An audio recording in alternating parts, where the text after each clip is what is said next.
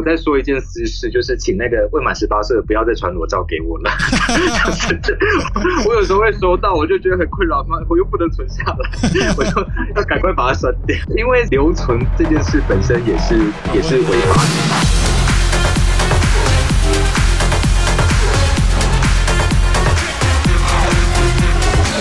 刚刚我们上面所谈的资讯量很大，所以大家如果有兴趣、有空的话，可以在网络上面做一点功课，看一下我们刚刚所讲的内容。那网络上面都可以找到。那我们接下来还继续进行哈，我呃虽然时间录的有点长，不过我觉得呃有些东西重点的部分还是需要谈一下的。嗯，好，OK。我们以前的时候很常听到有一些未成年同志，他可能不管是援交或者是性交易或者是约炮未成年吼，那警方会有钓鱼的钓鱼的状况。那同志按摩店呢，就是我们目前现阶段的同志按摩店会有这样子钓鱼的情况吗？因为我看陈美华老师在台湾民主季刊这边写的。呃，研究就是性交易的罪与罚，那里面有提到警方执法的状况，有钓鱼的情形，然后去抄这些，不管是私娼也好，或者是呃留音，对，会有这样的情况。那我们就是同志男同志的按摩店也会有这样子的状况吗？嗯，有，可是成因仍然。背后比较多是被检举，嗯，就是我比较不是这几年听到的那个，就是店家们都会都店家们几乎都觉得是因为被检举，是就是附近的住户检举，哎，也有住户也有同业，然后似乎是同业比较常见啦，因为住户。似乎不太会检举那么轻，或是或是我，但但我觉得这个有有也也也有那些经营者们自己的臆测存在，就是因为说实话你也查不出来到底是谁检举的嘛。嗯，对，所以我猜应该也是有一些是有一可能有不少比例是邻居检举啦，但是这个已经很难查证了。嗯，对，那但总之警察们要去抓的时候，警察也觉得困扰啊，就是就是可能大概每隔半年还是会有一则新闻是那种哦，警察就是还要为了抓同志色情按摩，然后还要反串，然后就是 的那种那样子的消息，对对，大概可能每半年就有一篇，然后每次看到的时候都会很想翻白眼，然后。对，但但因为要有因为有证据的问题，嗯，对，就是证据充不充足的问题，然后那那所以呃有一些就会先充当消消费者，然后呃比较常见的情形是他可能会先消费一次，那可是在最后的环节的时候，他会他会说就不用，嗯，那那那那那一次呢，就是真的乖乖的消费，那只呃而且还不用最后面的服务，所以对对工作者来说也是轻松。可是他为什么需要那一次呢？就是要进去看，哎，这个店家里面的。格局如何？哈哈哈。对，然后，然后，也许也，也许也放一些录音、录影的的小器材，其实就偷拍啦。嗯，然后他就他才能去跟长官说，哎，那边格局是怎么样子？那他们要挑哪一天的时候，呃呃，去去去去敲门哈，或者是进入，或者是如果有更多的怀疑的话，可能会去申请搜索票。嗯嗯嗯，对，就是看他们手边的证证据会有不同的做法啦。那我比较常听到的做法是，他们会呃，因为因为很多是很多 gas bar 的店，它是呃，你你如果到了楼下的时候呢，你就传讯息跟跟那个跟老板或者是师傅说，哎，我到了，然后他就会下去带你，然后或者是他就会开门，请你就邀请你进去嘛。嗯，那。有的我比较常听到的做法是，他就会跟着另外一位不知情的客人，那就哦，这个应该是要进去消费的客人，然后然后趁那个工作者或者是行政的人员开门让客人进去的那个时候上前，所以就你们已经开了嘛？你不能装作你不在嘛，不然有的店家其实是虽然有门铃，可是他如果知道按的按门铃的是警察的话是不开门的，对，可是可是。可是当你要把客人带进去的时候，你不得已必须啊，你就自己会开门嘛。那这个时候警察在出现，你就不能装作你不在嘛。对对对。啊那我比较常听到的是是这样子的做法，然后呃进去之后就呃后面就是看警察的话术了。那比较比较比呃警察话术比较厉害，或者是在现场的师傅比较没经验的话呢，可能就会被被骗去警局。对，那那个那个话术就是，呃，那反正有人检举你们了，这样啦。那啊，我我不知道你们有没有，那要不要回跟我们回警局，然后我们简单做个笔录，就简简单的就是就当就是当做证人，然后问一下你们状况而已。好，就是 有的警察就会这样讲，那有的师傅呢就会，哦哦好，只是去当证人问一下嘛，啊我今天也没做什么事啊，然后就过就乖乖过去了。嗯，那如果遇到比较没天良的警察呢，就是进警局之后啊，他就换换就可能就换一个人哦，那也可能不换人，总之他就换另外的说法说，嗯啊嗯就是有做啊，那你不你不认，那就今天不让你回去啊，就是反正依照宪法，他可以留你二十四小时嘛。就是用对，就是也有也有这样子的啦。对，那我不确定真的做到这么这个样子的比例还高不高，但是至少这这两年还有听到过一次。嗯，对比例比例上我不太确定，但就是还是有。那以性交易的取缔一直以来，不管是同性恋或异性恋，不不管是哪一种类型的，都有一个情形是，其实它证据不全。嗯，可是他证据不全的情形下，他仍然仍然办理，就是他可能仍然就是认定你有做，然后可能法单就开不去，不然就是一直留你到你自己承认。他就是用威胁的方式嘛？对对对，其实是啊。然后然后那对于工作者来说啊，就是这边有另外一个无奈，因为性交易在性交易的处罚在法律体制下面其实是很轻微的处罚。对，就是就是三万块以下罚款是一个从。所有法律来看的话，是很轻微的，所以其实不太有人会特别讨论它。就是你你如果去看那些法律系的论文啊，大概是什么呃都是那种重罪啊，什么毒品呃毒品啊、抢劫啊、那个经济犯罪啊那一种的，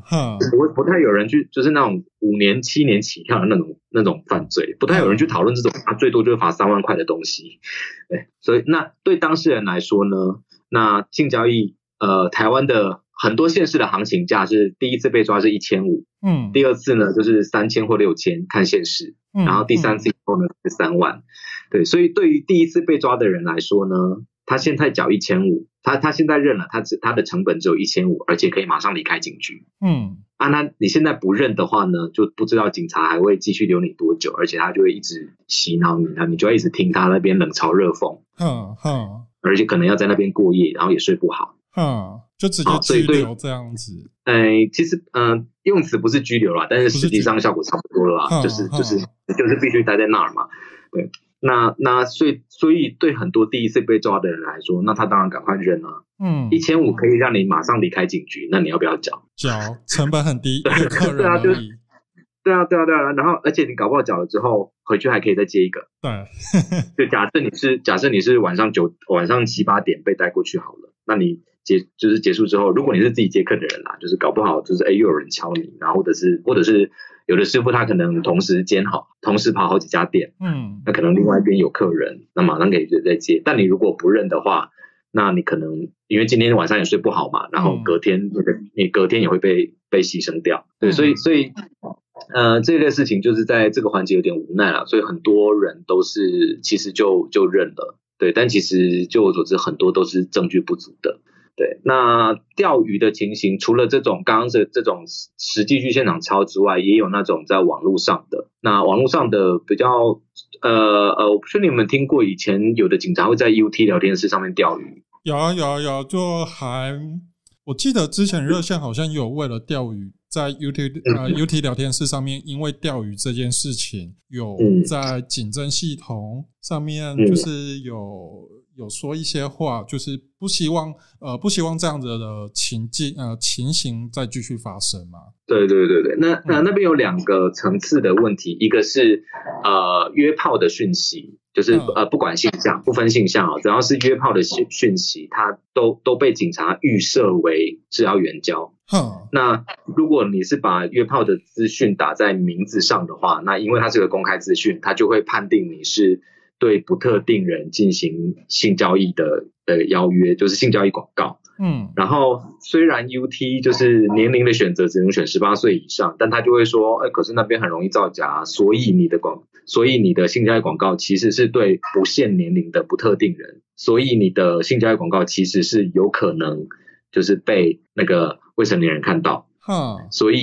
这个情形下，你违反的那个呢，在以前叫做《儿童及少年性剥削防治条例哈哈哈哈》，，就是一个那那是一个很吊诡的情形，就是我明明是要跟成年人约炮，可是寄到我家里的传票说我进行了儿少性剥削，嗯，对，这是一个非常不合理而且吊诡的情形，而且因为传票很多都是寄到原则上都是寄到户籍地，对，你就可以想象，如果是还没有搬出家里的人被家人看到的时候，会是一个就是就是那就是一个很大的冲击嘛。对，那如果又是因为是如果又是同志的话，那个解释起来就就更麻烦，就是同时还有出柜的问题。对，那这个情形呢，呃，有几年就是在在同志的那个交友那边的的同志的聊天室那边又更明显。对，好，那呃，我觉得有也是两个层次的原因，一个是男同志就是很摆明了就是来约炮的，嗯但是嗯异性恋那边比较不会这么明目张胆，异性恋那边通常还是会先从聊天，先装作是要聊天开始，所以嗯不会把自己的尺寸跟角色写在那个昵称上面。哈，对对对，但男同志这边很多就是直接尺寸、角色、身高、体重全部直接写在昵称上嘛，对，所以就相对来说，就是检警就说啊，检警就觉得这样就直接就就是，然后所以就比较容易针对男同志去办，所以那几年男同志因为聊天室名称而被抓的其实蛮多的，然后也同样因为出柜的议题，同样因为就是。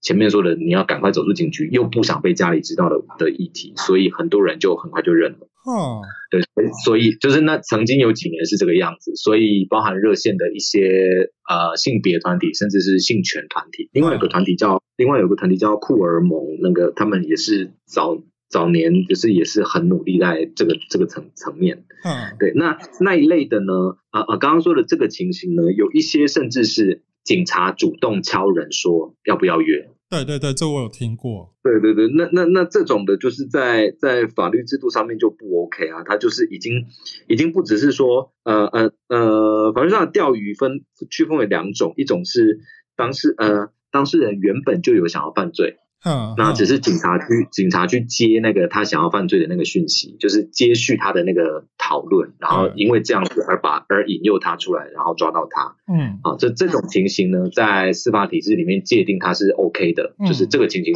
是呃检警这样做是 OK 的。但是另外一种情形是，当事人没有想要犯罪，反而是警察去引诱他犯罪。比方说，警察丢的讯息是，呃呃，要不要约我给你多少钱？嗯，如果警察主动丢了这样讯息的话，那司法体制上面判断是警察这样做是不 OK 的。那这个情形下呢，那个那个那个被告呢是不应该有罪的。可是，在进入司法系统上面，还是会承对。对对对，呃，就是，但是呃，应该说这个情形呢，你前提是你总是得要先进司法系统，司法系统才能够说你有罪或无罪。对可是我跟我我通常讲法律议题的时候，我都会跟大家说，最麻烦的不是最后有罪或无罪，最麻烦的是你当中要去开庭，啊，跟你会收到开庭通知单，这些东西才是最煎熬的部分。嗯，就是最后，因为因为这一类的案子，通常到最后，就通常到最后都是一颗罚金啦，或者是可能有的检察官就给你还起诉嗯而已。对，那那种就是钱可以解决的，就是啊，算了好，我知道很多人经济困难，但是 但是钱可以解决，相对是相对来说是小事。但是中间那个过程才是最煎熬的事情，嗯，就是两个环节，一个是传票会寄到家里，好，那你家人就会知道你有出事嘛。对好，第二个环节是开庭，几乎都是上班时间。对好，那如果你是一个一般的上班族，那你要怎么跟公司请假？直接跟老板说我被告了。对 对 对，不可能啊，就是不能期待这这件事情嘛。那一般老板，一般老板如果在一般企业上班，一个老板看到有有员工被告了，然后而且是被告刑法，嗯嗯，那那那那在那就算不知道是什么罪，看知道有个人被告刑法，有有一张刑事传票，那那他在职场里面还要怎么混？那个那个压力是非常大的。也，所以他不只是对，所以被卷进案子里面不只是有罪无罪的那个的的的焦虑而已，它它其实包含你那那几乎是半年起跳的生活，嗯那半年那半年以上的人生都会被影响。诶，如果像所以所以这样子的案件，假设呃，假设我被起诉一路到结束，大概是一年的时间。那嗯，假设我的家人 OK，我的公司也 OK，可是我本来就有预计说想要出国，那这样子会限制出境吗？哎，这个罪应该是不至于啦。OK，嗯，对，但呃，但是就有。不会限制出境，可是就是开庭的时候你要回来啊，也是，也是刑事案件，对，刑事案件被告是是有必须要到庭的啊，你如果没到庭，那就那那就会那就会被发通缉啊，然后发通缉的话，你回国的时候就直接被逮，就直接被逮捕，呃，我不嗯不太理想了，不太建议这样，但如果但如果是比方说就是可能啊啊，你知道接下来三周内不会呃不会开庭，或者是。或者是比方说，呃，如果开庭通知来了，那你就请假，就寄信去请假一次。嗯，那这种情形还还 OK，他不会到完全不能出国。就是他的罪没有重到说你必须要限制住居啊，或者是限制出境，你还是可以，只是你要跟法庭跟司法那边做请假，你才可以去做这件事。对对对对对对对。对对对对，或者是如果如果跟你的开庭时间不冲突的话，那其实不请假也没关系啊。嗯嗯嗯 嗯，那个是还好，对这个这个环节是还好，但是对于呃，通常大家会焦虑的人是家人跟工作啦。对，所以呃，最最近有一些就是想要当网黄的人来问我啊，我就会说，那那就是因为说实话，就是你做怎么保险，就是检当检警要办理的时候，他还是他还是会办的。嗯，就是我虽然可以。我虽然可以论证你最后会是无罪的，可是前面那些煎熬才是麻烦的事情。嗯，那那如果你不怕那些煎熬的话，那其实没什么好怕的。呃，前阵子不是说 Twitter 也有被大查了一阵子吗？哎，Twitter 抓 Twitter 的上面的情形，好，我不是说这两。呃，你说的是两周前的那一些那一波消息嘛？对对对，一两周前。然后那一波呢，我自己的判断其实是有人在故意在放风声。哦。我自己的，呃，我跟一些朋友讨论，觉得那一波其实没有什么在抓，就是是是故意有人在放风声。那那后后面还有后面有其他我们猜测的理由啦，就是可能也是跟某一些利益有关系。啊，讲讲白一点，就是有的人，有的人不想要看别的网黄赚那么多，所以故意在放风声。我们有我们，对，我们有在怀疑是这样子。但但是确实，去年有一些人是因为推特的呃，因为自己呃，因为自己经营的推特而被抓，然后也有人是被判有罪。这个情形也是有的听过。这个去年还是今年初有听到这个消息。嗯嗯，对，那这个情形也是有，所以其实现阶段来说，呃，这些风险都还是存在。对，那所以如果真的有人要做的话，我必须说，呃，说实话，进产业一直都是这样子啦，就是。都会那个法律风险都是都都是存在的。那呃呃，所以我觉得要做，就是如果真的要做的话，就是要自己知道这些风险。对我的，然后呃，我目前我自己在用新劳推的身份的话，就是呃，目前我只能如果是新劳推的角度来说的话，那就是目前这些。环节都不是那么合法。那如果大家要做的话，我们只能说一些，哎，哪些方式是法律上比较 OK 的？那有些时候呢，是有一些司法机关呢，他们各自的见解也不太一样。就是 有的有些时候，你就会看到两个一模一样的案情，但是一个被起诉了，一个被判有罪的，然后可能一个被判有罪，然后另外一个被不起诉，我们就会觉得问题这样。呃，对，就是整个司法制度的的。判断标准并不一致，对，就是虽然说我们是一个法治国家，诶，应该说以全球来看，我们的法治程度是蛮高的，没错啦。但就是呃，我还是必须说，就是在这些比较不被重视的议题上面，那个那个落差还是蛮大的。哈，所以还是会有一套的说法跟解法，在你被抓到要被办的时候，他有机会可以脱身。是吧？嗯，讲脱身吗，应该说有一些有一些法律上的理论一定要提出来啦。那那检察官跟法官要不要采取？那就是那就是 有蛮要碰运气的。嗯。然后另外一点是因为每一位当事人他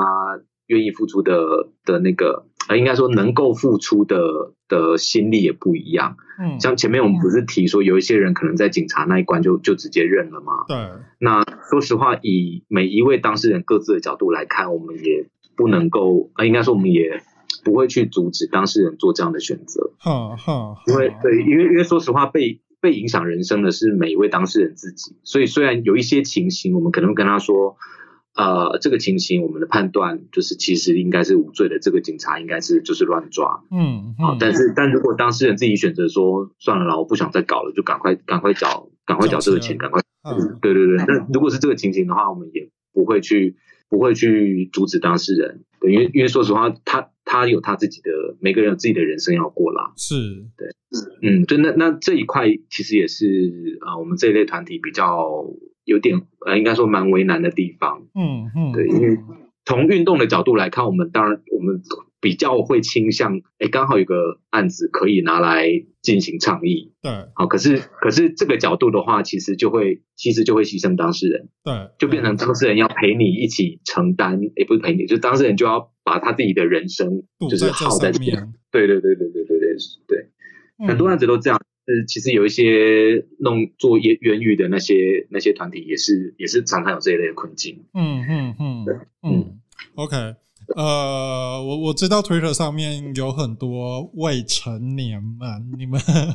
呃，我不确定我们的听众有没有就是年纪比较小的，呃，因为 Spotify 网址死掉了，所以我看不到后台数据。不过，嗯。如果你是未成年，然后你在 Twitter 上面有开账号，然后你刚好也有开一些呃跟色情在呃在司法系统上面他们会判定是色情或者是猥亵物的照片的部分。嗯假若你真的像刚刚这样听完阿空所描述的，你在等待那个判决的过程，如果你没办法承担那个风险成本的话，会比较建议你就是尽快的把它处理掉，哈。因为出柜这件事情对于同志，我我相信这些过去被抓的同志们。也有出柜的状况吧，就是被迫出柜，然后家呃家庭风波就这样子，他必须要去承担。对对对，有，而且肯定很多黑数啊，就是、嗯就是他就自己在家里面发生，然后也没有人可以讲，那一类的人应该是不少，但是也无从追查起了。对，嗯嗯嗯，但确实，确实你刚刚所说对，对，就如果是未满十八岁的人，如果自己有放的话，呃，我还是建议要很小心啦。那那如果是只放自己的就还好，如果是跟其他未满十八岁的人的影像，那就蛮严重的了。哦我看了蛮多，就是未满十八岁两个人就是互相做一零六九这样的状况，呃，Twitter 上面蛮多的，对，呃呃，我知道有对，然后呃，我另外提醒一下，有的有的账号它其实影像里面的人是已满十八岁，可是他文案故意写未满十八岁，那这种在啊在台湾是 要怎么讲？就是这种在各国的法律体制上面有不同的处罚呃不同的处理方式，那、嗯。那呃原则上我是强烈建议不要这样做啦，对，就是、嗯对。没事找事因为，呃，对，就是因为有些人就因为这些东西其实文案，呃，我比如说这以网黄来说，文案是蛮重要的，文案有时候比内容还重要，嗯。所以我不我不意外会有人写这样子的文案，但是我必须说，不管是从台湾的法律来看，还是从国际法律来看，这些这样子的都很危险，呀，没对，错，就是是各种层次的危险，没错，没错，所以大家就是在网络上面，不管是交友，或者是你要放这些影片、图片，或者是从事性活动的话，还是稍微注意一下吼。台中同志游行联盟募资方案上线喽！今年小物可爱徽章、解封减肥必备的运动毛巾与袜子、爱地球省塑胶袋的环保杯套，以及今年游行改为室内举办的票券方案等等等，让你带回家。八月十二号下午三点到十月二号晚上十一点五十九分，泽泽募资平台上搜寻台中同志游行联盟，为你我最初的狂欢降级解封，来游行！因疫情关系，防止疫情扩散，游行改为售票室内举办。购票方式详情请上游行粉丝专业。哦，对，呃但但但我觉得也要补充一下啦，就是，但是其实这样子的国际趋势跟 的跟那个就是都其实都仍然跟儿少性权这样子的议题是有冲突的，对，所以嗯。我是蛮支持儿少性权的，所以我不喜欢这样子的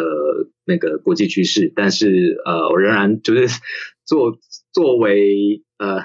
就是给大家的建议来说，仍然仍然要告诉大家，国际趋势是这样子。那很多国的法规都是禁止这样的情形。嗯对，所以虽然我不喜欢，但还是提醒大家，就是自己要避免，因为那些法则都蛮严重的，而且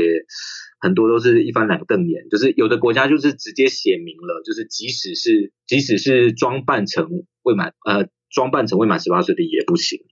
嗯嗯，就是那个那个条文是一目了然的哦，就是你完全没有办法辩解哦，就是 他直接写明了，连装扮成未成年人都不行，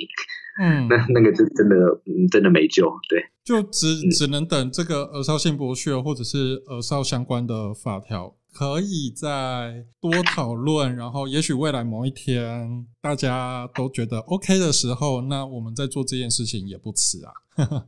我呃嗯，我觉得呃不知道，我自己想象不出来这这件事什么时候会改善，因为我个人，我个人是偏不要 不要太找麻烦，就是你的人生就还有很多事情可以做，不要因为现行台湾法律或者是国际趋势就这个样子，然后制造出你的人生很多麻烦。我是觉得是不必要去去增加负担，对。但如果当然我也支持，比如说青少年或者是儿少对于性这一块的，不必要这么的保守，或者是这么的禁锢。我觉得这个东西都啊、我个人是不支持啦。对，嗯，或是我再我再说一件私事，就是请那个未满十八岁的不要再传裸照给我了。就 是我有时候会收到，我就觉得很困扰，妈，我又不能存下来，我就要赶快把它删掉。因为因为就是留存这件事本身也是也是违法的。对对，对对对，很哑巴，这样很糟糕。就是我就觉得，对我可以理解他想要分享，但是就是呃，就是呃，对我来说是个麻，是个困扰这样子。嗯哼，所以大家还是稍微注意一下呃法规面的部分。你可以承受的话，那你就做；你如果没办法承受这样子的风险的成本，那你就自己评估看看，你要做到哪嗯个阶段、哪个层次。对，这个东西一切都还是操控在你自己手上去控制的哈。那嗯我们在四至六六六的二零零九年那个大法官四至六六六解释，就是仓嗯呃仓罚不仓嫖不罚法的性专区，我一直在卡词，到底在干嘛？仓嫖不法性专区这件事情，就是在四至六六六上面有说可以建议政府做这样子的修法嗯方向，嗯然后我们社违法也确实设立了性专区的这样子立法的工作，不过从中央丢到地方，那我们的地方不作为，嗯对，那呃，我们现阶段社违法是仓嫖都法嘛？嗯，哈，，对，我的有的有的人会说专区里面仓嫖都不罚，但我的我的说法会是，其实是仓嫖都罚，但专区例外。啊，这个这个啊两个描述方式意义是不一样的哦，对就是我。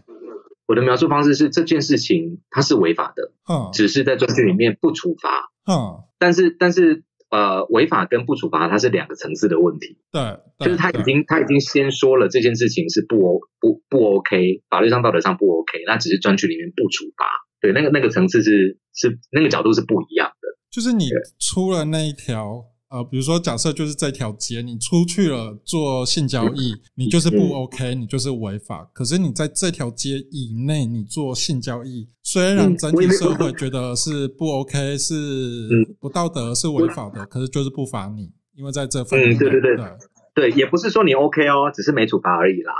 对，但 就是那个那个制度上制度设计其实是这样子的意思，哼哼哼，但我们这十年了，就是从社违法这样子立案之后，嗯对对对，十年了，然后六六六也十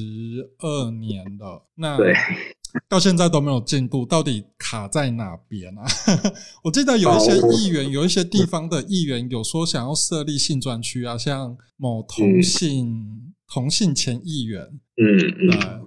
好，呃，我觉得我先我先跟大家说一件事情啊、就是呃，社委法十年前的修正呢，就是那一次很多人以为是就是是就是创建了专区制，什么模仿阿姆斯特丹红灯区创建了专区制。我跟大家说这件事不是这样子，就是专区制一直以来都是这样子。台湾这块土地上面的性交易一直以来都是专区制，从清朝到现在都是，包含日治时期，清朝日治时期到现在一直都是专区制。那呃，呃，大家可以去翻各个县市，几乎都有娼妓管理自治条例。哦，对对，那台北市，对对，台北市是把它废除嘛，所以当时才叫做台北市北市废公娼。嗯，但其他县市的工娼，其实在那之后仍然是呃呃法规面上是存在啦，然后只是只是 有一些关系，所以他后来就没有再追增这样子。嗯。好，那那些各个县市的娼妓管理自治条例呢，都会有一条，就是说妓女户啊，以前用词就是妓女户，以前只有妓女没有男妓哈。妓女户呢，只能建立在呃，就他就直接把那个哪一条路的几号到几号，然后哪一个 block 什么的全部写出来，写在那个自治条例里面。哈，OK，所以以其实以前就是专区制，以前在各县市的自治条例里面就已经把专区写进去了。哈，那你哦，所以十年前那次修法呢，只是把专区这个概念写进社违法里面而已，它根本就就有一个呃类似公仓的自治条例，然后呃我设在这个位置，然后我只是后续又多在社违法多设这样子的条款。多，他就是多写一次，呃，其实是把它完备啦，就是在法律层级上，就是把它说啊，我们要用专区的方式来进行，可是它并不是新的东西，因为一直以来都是专区的，一直以来都是专区的概念，嗯，所以所以十年前那次修法就是就是其实了无新意，我们就是知道的人就是就是他就没有写新的东西啊，他甚至是其实是走回头路，他就哦他就只是把把已经有的东西写进去而已，他根本没有新的东西。嗯然后但那些什么弹书什么的，也都跟大部分现实的长期管理自治条例是一样的。对，那所以它根本不是新的东西。好，那呃，我是有点卡住，我刚刚想讲什么？那那呃，那更严重的，呃，也不是说更严重，就是所以所以对于各个县市来说，嗯啊，事情就没改变啊，就是因为以前它原本就以前各县市政府就可以设专区啊，嗯以前以前就是用专设，以前各县市政府就是用专区的方式来做这件事情啊。你这次多写在社会法里面，对县市政府来说没差，嗯就一点差别都没有。所以，然后对于从业者来说呢，好，你虽然写进法条里面了，可是可是就是大家在意的事情你还是没有写。好，比方说一些反对性交易的人，啊啊啊，反对分两种嘛，两两个方向嘛，一种是觉得性交易伤风败俗，然后。这这这这种的我们就不讨论，我们我们讨论比较容易对话那一群，就是认为性交易是在剥削工作者的那一群。好的，嗯这这这这这一类人，因为这一类的对象我们是比较有机会沟通到的。那对这一类人来说呢，那新的专区呃不是新的，就是这个专区是是什么样的概念呢？它其实就势必会有中间的呃，对他们来说是中间的剥削啦。那为什么啦，这样呢？因为因为对对对，因为呃以前的自治条例跟现在的社会法写的专区制呢，都需要先有一个性交易从业呃性交易场所，哼，你都要先有先要有一个场所，然后这个场所要有一个管理人，这个管理人呢要去找那个性呃要去找性工作者在他旗下接客。嗯。那对于反对性剥削的人来说啊，这就不这就是中介剥削啊，这就是因为以前的以前的自治条例是有一个妓女户，妓女户下面有妓女啊，它它就是一个妓院式的管理，嗯。然后这个妓院呢必须在专区里面啊，嗯那那那以前呢就是工厂管嘛，好，那所以对于反对呃中反对中介剥削的人来说，专区制没有解决问题啊，好，然后对于性工作者来说呢，那那社会法的规定呢，你一定要在专区里面，而且一定要在那个性交易场所里面，嗯，所以很多人以为好像在专区制里面，好像在专区里面的随便哪边都可以，或者比方说去开房间或者到客人家里，但不是这样子。那个社会法九十一之一条里面有写，就是要在性交易场所里面。他就好所以呃这样子解释，呃，嗯。我这样子理解就是说，比如说我这栋的建筑物，我嗯。就是呃新专区的啊、我在新专区的范围内，那我这栋嗯。建筑物我是管理者，那嗯。里面就一间一间的呃小套房，然后一楼一缝的方式下去做管理，那是以这样子的方式，而不是说我散落在各地都会存在呃诶派出所这样？方向对了啦，但总嗯。总之啊、呃我要说的是，这种这种妓院式的专专区里面的妓院这样的方式，对于实际的从业者来说，他也不符需求，因为其实我们很尝试，比方说到客人家里，嗯嗯，嗯。或者是到旅馆，哼。对，然后或或者是就其他地方，那那那这个情呃到客人家里，应该说到旅馆是最常见的情形。嗯因为因为对店家来说，你还要维护一个 OK 的空间，而且就是让客人知道，就是因为客人到那个地方，客人客人到一个消费场所就会有客人自己也有出柜的问题啊，他也不想被知道他去消费，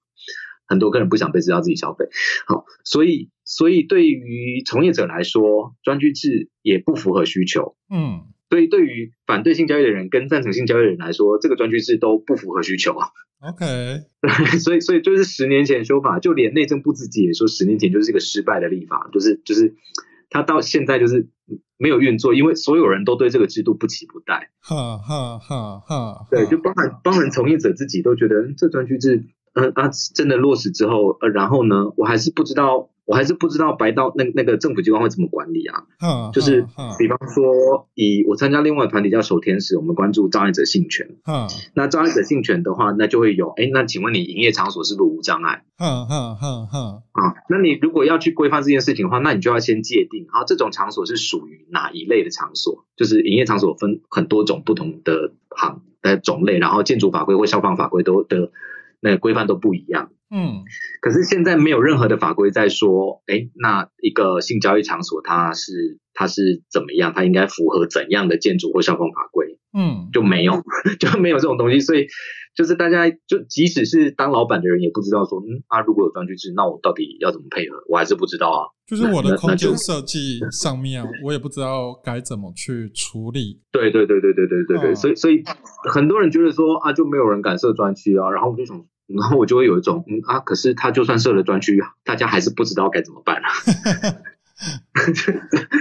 对，所以所以所以我呃很期待今年，应该说信劳推跟工会都很期待今年，就是可以大家在这个十十周年的情形，可以再多多讨论这些，因为十年前大家讨论都跟我必须我必须吐槽一下，就是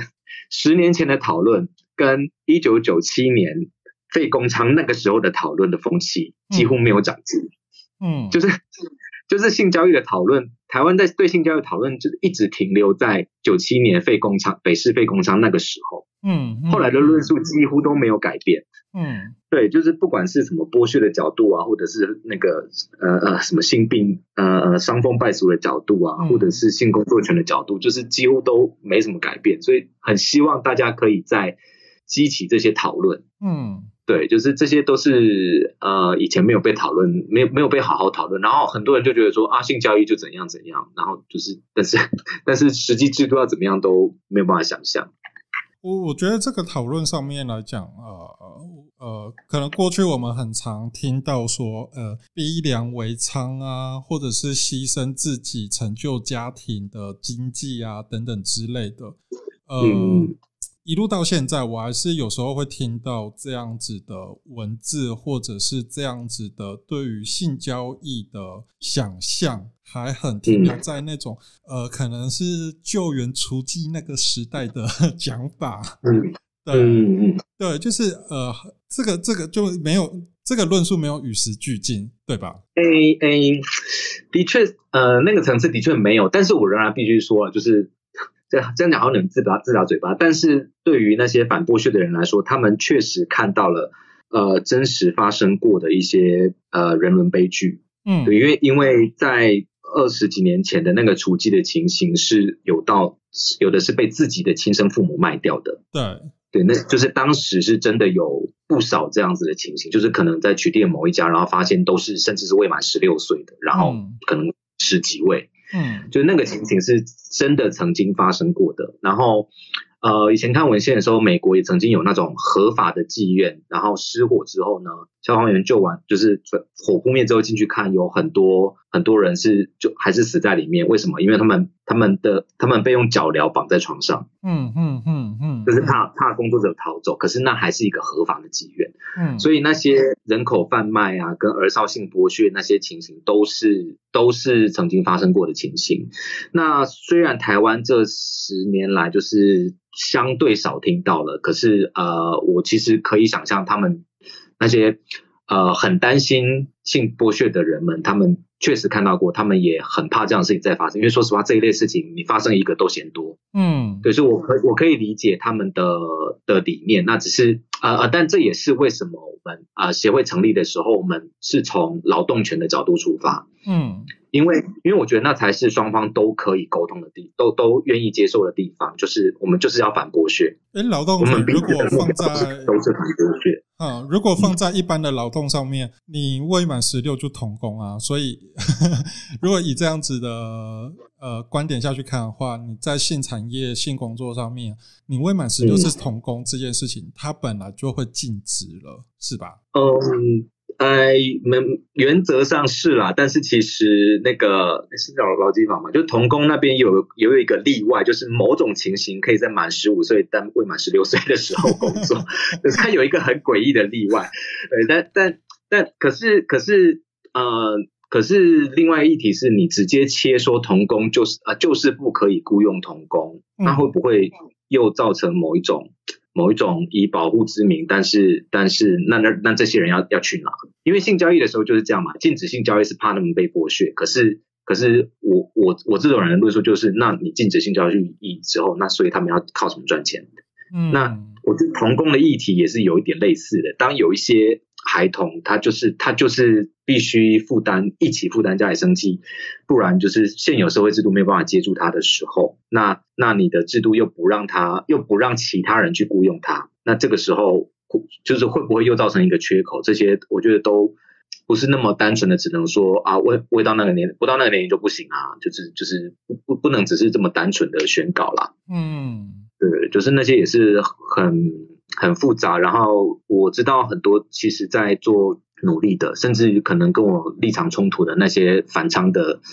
呃呃的的团体们其实也都在苦恼的事情。嗯对我我虽然我虽然立场跟那些反仓的呃就除籍救援团体不一样，可是我知道他们是有蛮努力在做事的。嗯嗯嗯嗯嗯，啊好，这个议题真的是好大。对，就是 越谈越沉重。对，你就呃对，OK，你一个禁止了，然后另外一个问题就冒出来，然后层层叠叠出来之后，OK，好，有的大家有的讨论。那你们这样子性专区十周年的讨论的活动，有确定哪时候开始，就是让大家可以进入这样子的报名系统里面一起讨论吗？呃，也还在规划，因为就是也是疫情的关系，然后那个就也呃，一来是疫情之后不不太好办活动啊，然后线上的举办我们还在内部还在那个琢磨怎么样的效果会比较好，嗯然后也不希望大家都都偏向某一种。呃，就是有一些讨论方向我们不喜欢，然后我们还在想要怎么避免那个方向。嗯，然后另外一个层次是因为也因为疫情的关系，很多做传统方式的工作者，他们困境蛮多的，然后也在也在想要怎么协助他们。对，嗯所以这方面也也耗了不少能量。对，所以呃，很希望九月可以就就是尽快尽快有一些 资讯出来，然后可以成功让大家讨论。对，不然说实话，这三五年来就是讨论性交易议题的时候，大部分的乡民只会想到 某前议员。觉得有一点点难过，就是话语权好像都被抢走了。很抱歉，他还是我们学校的研究生呢。所以我必须说，他就是他确实也做了很多努力啦，但是就是有一些方向还是会跟我跟我们不太一样，就是的，我们着重的层面不太一样。对嗯，对，我们也我们有我们、嗯我们有我们希望做着重的层面啦。对，有时候确实这些人他把议题给带起来，让大家看到，可是他代言了这个议题之后呢？呃，嗯那个方向确实是跟呃一呃跟各个团体的方向是有点违背的。不过我还是觉得说这个议题它可以浮上台面，它就是代表有可以讨论的空间的开始。嗯，方面来讲是不错的，对啊，对啊。对啊，对啊。那对信劳推未来还有其他的活动，就是会推出来跟大家可以一起互动的吗？呃，互动的话，我们有在规划，可能到年底左右会有一个征文啊，嗯或者是十月、十一月的时候跟十周年的运动一起推。对，那那推呃，不过那那一波征文应该是会针对那个工作者自己的经验啦。对，嗯那如果是大众的话，呃呃，一般大众的话仍然是介绍居多吧。那我们另外有一些规划是呃翻译一些国外的文献，嗯，因为有一些国家它的制度就是也蛮常被讨论的。那比方说那个丹麦的罚嫖不罚娼，对，嗯那那个那边的那边的那边的文献我也蛮有兴趣的，因为说实话这样说好了，就是以如果是谈论性教育这个议题的话，那丹麦呢？呃，不，不是丹麦，那个呃瑞典，瑞典，对不起，嗯讲给错稿费。那个瑞典那边，瑞典发票不发账，然后他们的性教育是非常令人称羡的，他们是可以在儿童节目上面露露露出性器官的，就是为了跟儿童介绍说，哎，性器官是什么样子。呃，对对对，啊，是可以做到这样的节目，可是他们是反对性交易的，然后我我自我自己就会很错乱，就是我很我很乐见他们的性教育的方式，可是，在性交易的议题上就不知道他们的论述是怎么样子。嗯，那当然也可能跟国情或是他们的脉络，也许也包含社会制度是有关系的。嗯，对，那所以但总之就是会需要关于那边的的二手文献啊，因为因为我自己看不懂瑞典文嘛，那但希望是瑞典文直接可以翻成中文的，不然的话。因为你直接上网找都会是那个瑞典文先翻成英文，之后英文再翻成中文，嗯所以这种这类文献就会那个那个真实性就会掉很多。嗯，对对对对对对，那啊，总之这样子的计划呢，也是蛮需要资源的，因为翻译的费用也不少。对，那其他的话就会是呃，可能跟大众介绍呃，就是各种新产业的方方面面吧。那嗯呃，这边我们也在拿捏，因为这一类的主题哦，很容易不小心变成猎奇式的介绍。嗯嗯，对，就是那种，对，有有的有有的有的，之前看过一些活动，他就是把性工作者做做的很，就是说啊，他们都很可怜呐、就是都是什么背负了，就是呃呃爸妈留下来的债务啊，嗯或者是老公跑掉啊留下来的债务啊，或者是孩子怎么样怎么样的那种可怜，但是我就就就觉得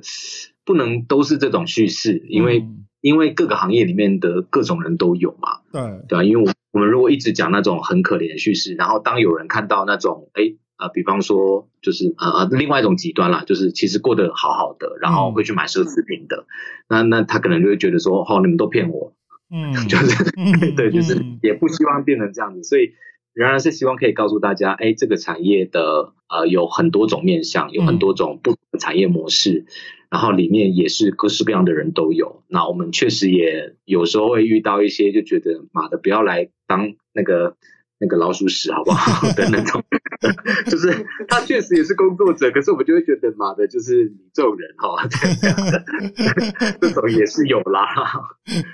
对，OK，好，嗯呃，大家就是刚刚阿空介绍，就是谢老推在接下来的到年底之前，呃，工作量很大，然后资源很少，对，对，工作量很大，资源很少。那当然我，我很期待，就是你从瑞典那边第一手资料直接从瑞典文翻成中文这件事情，我很期待，嗯我也很想看，因为呃，听阿空这样子描述，我也很好奇他们的呃性产业的状况以及法案的立法过程，那个文化的呃，不管是文化还有当地啊等等之类的呃嗯民情们。那这件事情，呃，如果你看得懂瑞典文的话，可以翻译翻译，因为我也要看。对，那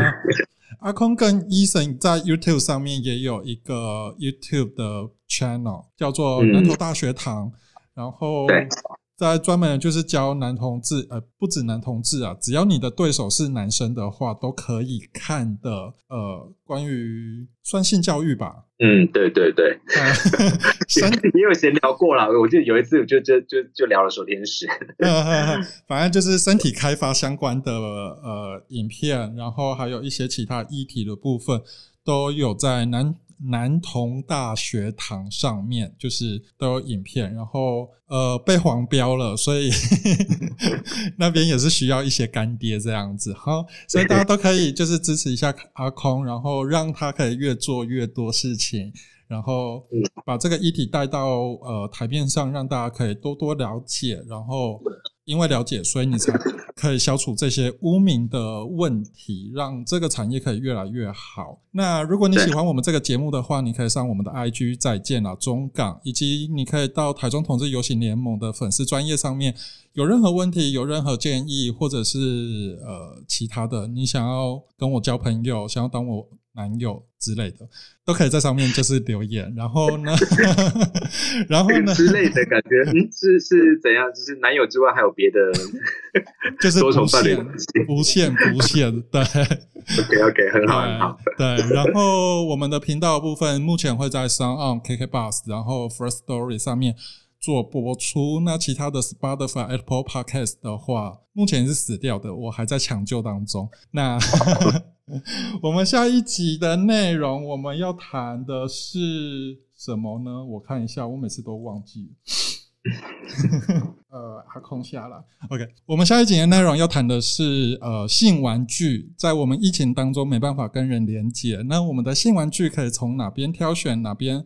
呃条件上面是符合我们所需要的。那我们下一集会请陈小洛这一位性咨商师、性治疗师、性健康咨询师，跟我们聊聊性玩具的问题。那我们下次见喽，拜拜。